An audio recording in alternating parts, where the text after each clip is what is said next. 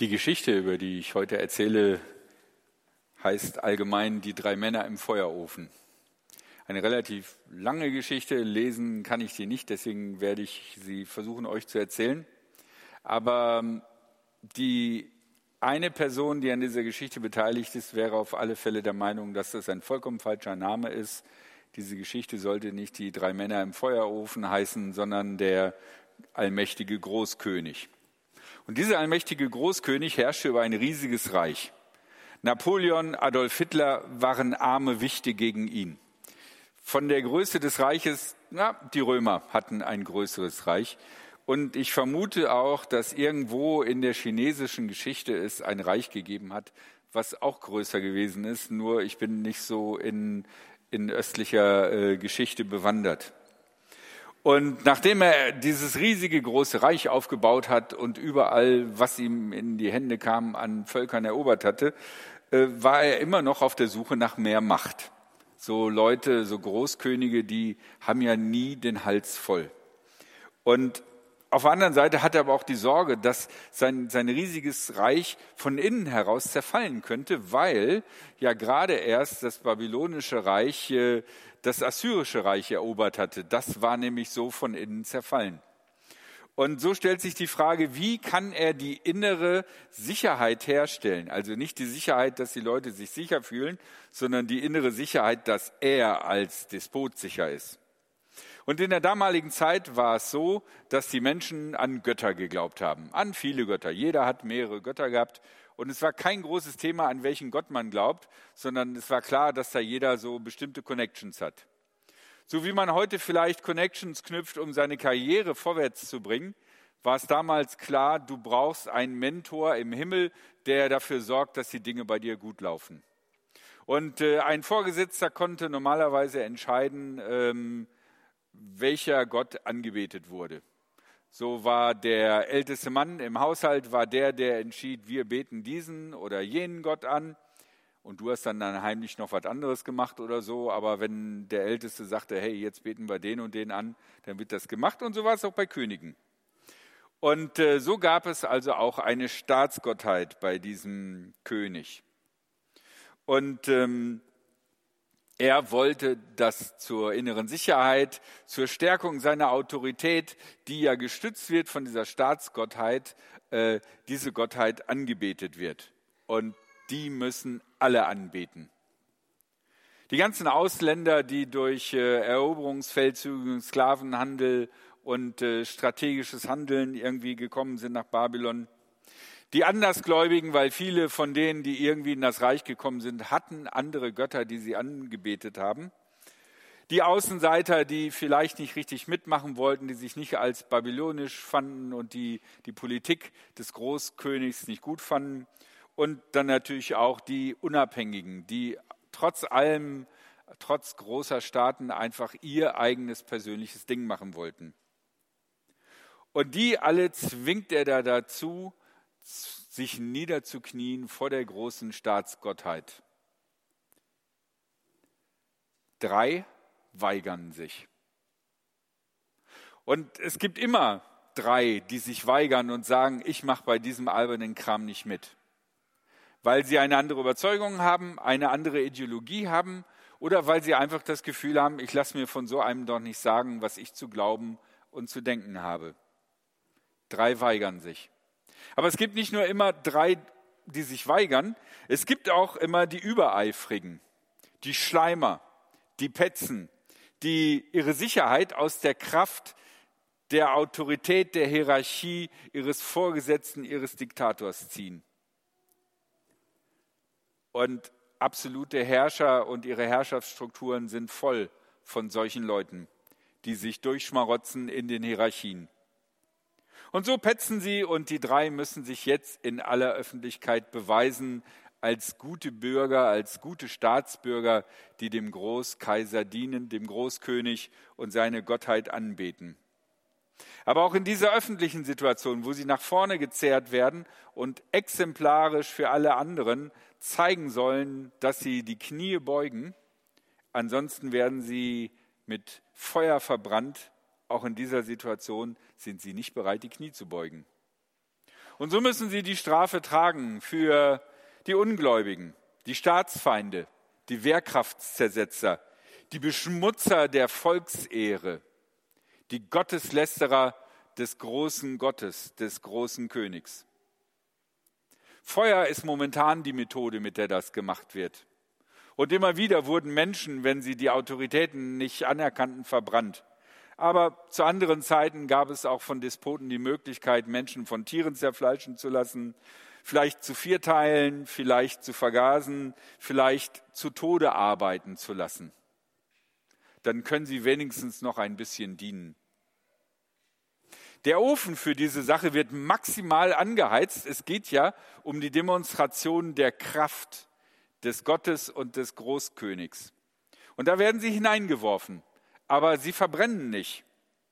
Und sie sind nicht alleine in diesem Ofen, sondern der Großkönig selber sieht, da gibt es eine Erscheinung, die aussieht wie ein vierter Mensch und diese vier zusammen verbrennen nicht. Und der König befiehlt den, den dreien, die er da hineingeworfen hat, aus dem Ofen herauszukommen. Und sie kommen heraus und siehe da, sie riechen noch nicht mal angebrannt oder nach Grillkohle. Anders als die Männer, die sich heute Nachmittag äh, treffen werden, um bei diesem wunderschönen Wetter das erste Mal zu grillen. Wenn ihr nach Hause kommt, ihr werdet riechen, diese haben nicht gerochen. Und jetzt ist der König überzeugt und begeistert von diesem Gott und ist ganz verändert.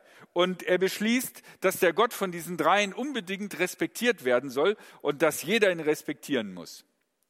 Und da es ja sein Befehl ist, dass dieser Gott auch respektiert werden soll, er natürlich auch gleich ein Gesetz und wer das nicht tut, der soll in Stücke gerissen werden. Toll. Aber so denkt halt ein freundlicher Despot. Was hat uns die Geschichte, diese Geschichte heute zu sagen? Eine Geschichte, die sehr alt ist, 2500 Jahre. Was können wir lernen von diesem König? Was können wir lernen von diesen drei Männern, die jüdischen Glaubens waren? Was bedeutet das für uns?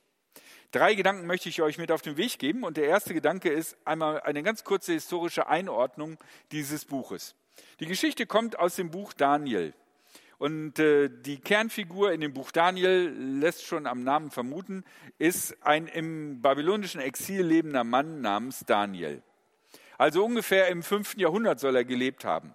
Und er wird beschrieben als gerechter und weiser Mensch, der auch Traum deuten kann und der dann im Zuge dieser Traumdeutung auch eigene prophetische Träume hat. Das Buch besteht im Grunde aus zwei Arten von Texten. Das eine sind so legendarische Geschichten, die belehrend sind, und das andere sind apokalyptische Visionen. Und dieses Buch besteht interessanterweise aus zwei unterschiedlichen Sprachen. Der etwas älteren hebräischen Sprache und der neu im jüdischen Volk eingezogenen aramäischen Sprache. Wir sind also in der Zeitenwende, wo das jüdische Volk vom Hebräischen rübergeht ins Aramäische.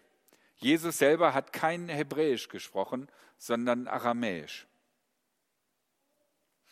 Die Geschichte von den drei Männern im Feuerofen, die gibt es nur auf Aramäisch. Im sechsten Kapitel gibt es noch eine ähnliche Geschichte. Dies kommt aus dem dritten Kapitel, da geht es dann um Daniel, der sich auch beugen soll. Und der wird dann in eine Löwengrube geworfen. Und natürlich tun die Löwen ihm nichts. Und auch da wird er dann wieder rausgerufen. Und auch da erkennt der König auf einmal wieder, äh, dass es dieser wahre Gott ist. Die spätesten Teile des Daniel-Buches, was mit der Zeit gewachsen ist, was man zum Beispiel an der Zweisprachigkeit sehen kann, sind wahrscheinlich im zweiten Jahrhundert vor Christi Geburt geschrieben worden. Und das ist gar nicht mehr so weit weg von der Zeit Jesu. Und in dieser Zeit zwischen den beiden alten, zwischen den beiden Testamenten, dem Alten und dem Neuen Testament, gab es ein großes Schriftentun im Juden, im, in der jüdischen Gemeinschaft, das sich Apokalyptik nennt. Und manche Teile des Buches Daniels entsprechen dieser Apokalyptik und auch in den frühen Christenzeiten gibt es eine ganze Menge von apokalyptischen Werken, Das bekannteste und was bei uns auch in die Bibel hineingekommen ist, ist die Offenbarung des Johannes, also die Apokalypse des Johannes. Und eine typische Situation, aus der diese Geschichte spricht, ist diese ganze Zeit seit der Zerstörung des Reiches, äh, des Südreiches, ist eine Zeit, in der die Israeliten, die Juden regiert werden von anderen Völkern, von Großvölkern. Und die geben sich gegenseitig die Klinke in der Hand. Die Assyrer, die Babylonier, die Ägypter, die Griechen und dann zum Schluss die Römer. Und an dieser Spitze dieser Völker stand immer ein König, der entweder einen besonderen Gott verehrte oder aber selber Gott war. Viele dieser Könige waren gleichsam auch Gott. Zum Beispiel bei den Römern war es Tradition, dass der König, also der Kaiser, auch gleichzeitig als Gott angebetet wurde.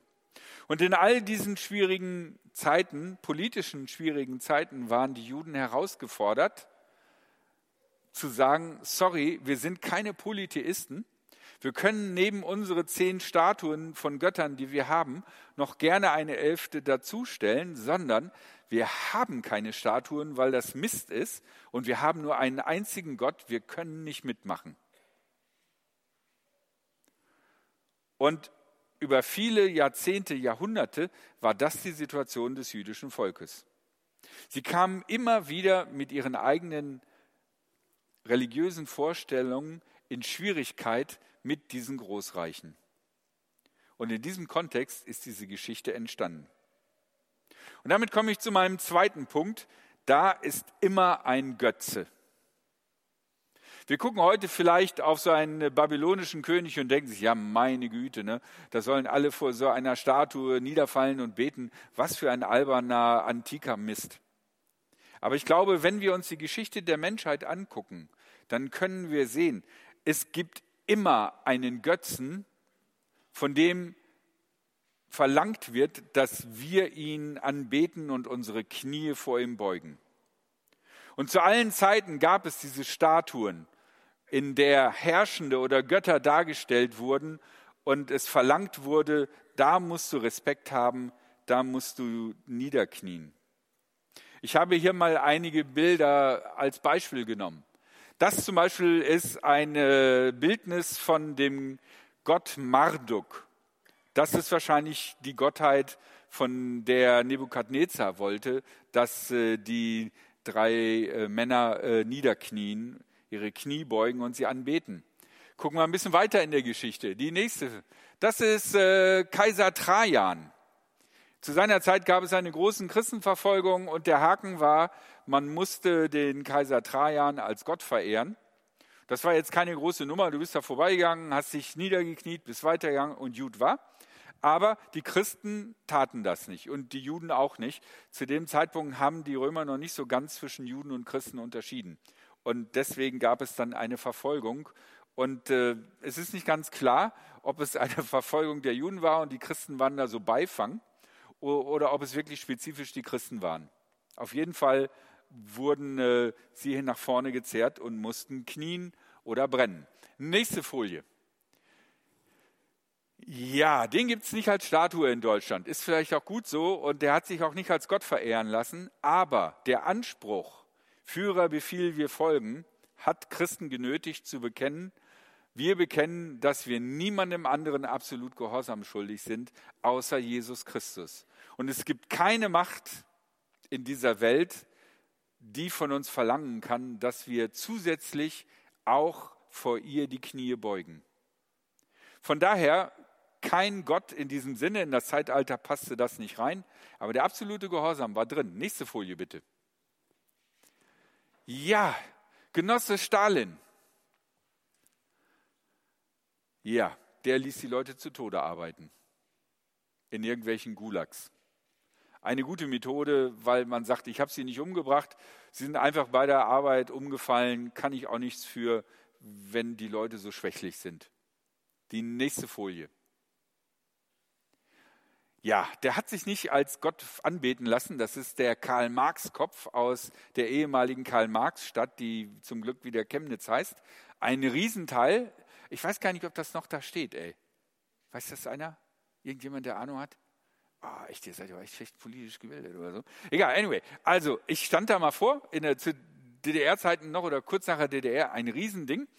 Und der Marxismus ist keine Religion, aber Ideologien funktionieren manchmal wie Religionen und erwarten auch Glauben und Gehorsam wie in einer Religion und man muss seine Knie beugen. Und das war in der DDR so. Wer nicht der Großideologie des Marxismus angehangen hat, der konnte schwierig was werden in dieser Gesellschaft. Aber wenn du die Knie gebeugt hast und wenn du Mitglied geworden bist, dann war alles möglich. Nächste Folie. Ja, und dann die beiden aus Nordkorea. Und ihr müsst das mal im Internet nachgucken. Es gibt über den Großvater von unserem jetzigen Kind Lieder, die die Kinder im Kindergarten lernen und singen. Die klingen genauso wie manche Lobpreislieder. Du großer Vater, du hast uns alles gegeben, du begleitest uns mit deiner Liebe, du umsorgst uns. Das ist äh, massiv eigentlich Religion. Und ich glaube nicht, dass du da mal ein Graffiti an diese Statue machen darfst. Das waren sie, glaube ich, oder? Ja.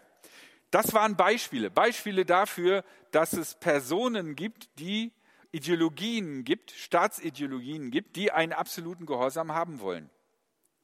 Und es wird immer wieder von uns verlangt, dass wir solchen Ideologien uns beugen. Es können auch ganz scheinbar lächerliche Sachen sein, denen wir uns beugen müssen und wo wir auch bereit sind zu beugen. Schönheitsideale. Wie viele Teenager haben ein sauschweres Leben, weil sie Schönheitsidealen nicht entsprechen? Und sie vor den Schönheitsidealen niederknien, stundenlang äh, in der Anbetung vor dem Spiegel stehen und die nicht frei sind und die sich unter Umständen selbst hassen und selbst verletzen, weil sie nicht dem Anspruch dieser Ideologie entsprechen. Es gibt so viele Ideologien, die Macht über uns haben. Den neuesten Kram zu besitzen. Wie wichtig kann es uns sein, den neuesten Kram zu besitzen? Irgendwann ist meine Tochter, der, ich glaube in der Grundschule, noch angesprochen worden und von einem anderen Mädchen, was gesagt hat, du, ey, das T-Shirt, was du da anhast, das ist aus der letzten Saison, oder? Und meine, meine Tochter kam nach Hause und ja, sieht man das, dass das älter ist? Wir haben diese Ideologien. Und wir werden unter Umständen dazu kommen, uns entscheiden zu müssen. Und manchmal sind es ganz kleine Entscheidungen, die gar keiner merkt, außer wir selber. Zum Beispiel, dass ich das T-Shirt von der letzten Saison nochmal anziehe. Oder dass ich bei einer Sache nicht mitmache und nicht einstimme in den Chor aller. Manchmal gibt es größere Entscheidungen und manchmal, so wie bei diesen drei Männern, die vor dem Feuerofen stehen oder eher gesagt genau vor der Marduk-Statue, sind es sehr große Entscheidungen, die sie treffen müssen. Und damit komme ich zu meinem dritten und letzten Gedanken, den ich Brennpunkt nennen möchte. So wie in dieser Geschichte sieht die ernsteste Variante aus. Sie sollen anbeten, sie beten nicht an und sie sind bereit dafür zu sterben und sie wissen auch, dass es keine leere Drohung ist, sondern dass es bei Nebukadnezar ein geringes kostet, um mit dem Tode bestraft zu werden. Und sie sagen, und das sind die zwei entscheidenden Sätze in dieser Geschichte, unser Gott, den wir verehren, kann uns aus dem brennenden Ofen retten. Er wird uns auch aus deiner Gewalt retten, König. Und falls nicht, sollst du wissen, König, dass wir deine Götter nicht verehren werden. Auch das goldene Standbild werden wir nicht anbeten, das du hast aufstellen lassen. Hier sehen wir als erstes in diesem Text ein großes Bekenntnis zu der Treue Gottes, der mächtig und allmächtig ist und mächtiger als die Könige der Babylonier und der ein Interesse an den Menschen hat, an seinen Verehrern und deswegen bereit ist, sie zu retten. Sie verkünden einen Glauben an den Gott, der große Wunder tut. Das ist echt ein toller Satz. Aber, und jetzt kommt der schwierige Teil daran, wann hat das funktioniert? Wenn wir die Geschichte des Judentums angucken. Wie viele Juden haben wohl in den KZ gebetet und mussten doch in den Ofen? Wie viele Christen haben im Laufe der Jahrhunderte gebetet und sie kamen doch in den Zirkus oder sind verbrannt worden, sind vernichtet worden, sind deportiert worden? Es gibt immer wieder die Geschichten, man hört sie, von Leuten, die auf wundersame Weise gerettet wurden. Immer wieder gibt es sie. Zum Glück. Von daher ist dieser erste Teil, der Satz, unser Gott, den wir verehren, kann uns aus dem brennenden Feuerofen retten, ein wahrhaftiger Satz. Aber für wie viele Tausende, Zehntausende, Millionen von Menschen galt dieser Satz nicht? Sie hatten den Mut, sich nicht dem System zu beugen und dafür sind sie vernichtet worden auf die unterschiedlichste Art und Weise.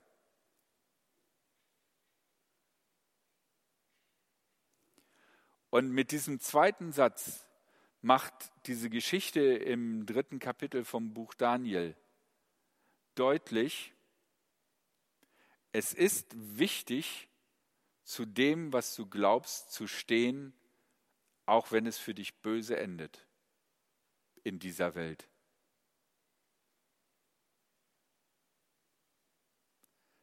Deswegen steht dieser Satz drin, weil das die Erfahrung des jüdischen Volkes ist. Die Normalerfahrung des jüdischen Volkes ist es nicht, dass sie aus dem brennenden Ofen geholt werden, sondern dass sie das Martyrium ablegen. Und in diesem Falle bedeutet das Martyrium nicht, sich in die Luft zu sprengen und andere da Unschuldige damit in den Tod zu reißen, sondern in diesem Fall bedeutet Märtyrer allein um seines Glaubens willen selber unverschuldet zu sterben. Getötet von anderen, die diese Botschaft nicht hören wollten. Das ist eine vollkommen andere Klasse von Märtyrer, als der wir heute oft begegnen. Man sollte diese beiden nicht verwechseln. Das ist der entscheidende Punkt der Geschichte, der Brennpunkt. Wir müssen zu den Dingen stehen, an die wir glauben egal ob es ein Happy End gibt oder nicht. Und ich sage das im vollsten Bewusstsein, dass ich diese Entscheidung noch nie treffen musste und dass ich babyweich gebadet bin in einer Demokratie, in der du fast alles sagen kannst. Ich habe absolut keine Ahnung davon, von dieser Situation, wie es diese drei Männer hatten oder von der Situation, die Tausende von Menschen in dieser Welt haben, die für das Christentum, für ihren christlichen Glauben einstehen oder für einen anderen Glauben oder für die Idee der Wahrheit und der Gerechtigkeit und die zusammengeschlagen, verkrüppelt, getötet oder umerzogen werden, weil sie sich einfach nicht beugen wollten. Und das Einzige, was ich sagen kann, ist, dass mein Gebet ist, dass Gott mir gnädig sein möge, dass falls ich in eine Situation kommen würde, wo es spitz auf Knopf geht und wo es darum geht, zu dem zu stehen, was ich regelmäßig jahrzehntelang gepredigt habe, dass Gott mir die Kraft des Geistes gibt, dass ich das packe, weiterhin dazu zu stehen.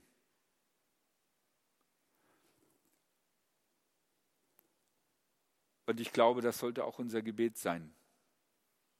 Ich musste in den letzten Tagen ganz oft denken, was wäre, wenn ich Pfarrer in der Ukraine wäre? Was würde ich jungen Männern sagen? Ich habe keine Ahnung, was ich denen sagen würde. Ich weiß es nicht. Ich bin vollkommen zerrissen. Ich glaube, es ist ganz wichtig, dass wir für Menschen, die bereit sind, nicht dem System die Knie zu beugen, dass wir für Menschen beten. Okay, aber eine gute Botschaft ist die, woran ich noch erinnern will, die Dinge fangen klein an. Weißt du, nicht immer steht da gleich ein Feuerofen vor dir. Manchmal ist es einfach nur, dass du stehst zu dem, was du glaubst und jemand macht einen dummen Kommentar. Und so fängt es eigentlich an. Und von daher, lasst uns nicht gleich auf den Feuerofen blicken, sondern lasst uns üben in den kleinen Dingen. Und da versuchen einzustehen für Gott, für unseren Glauben, für Wahrhaftigkeit, für Gerechtigkeit und für Liebe weil das sind die Werte, die Gott auf dem Herzen liegen. Amen.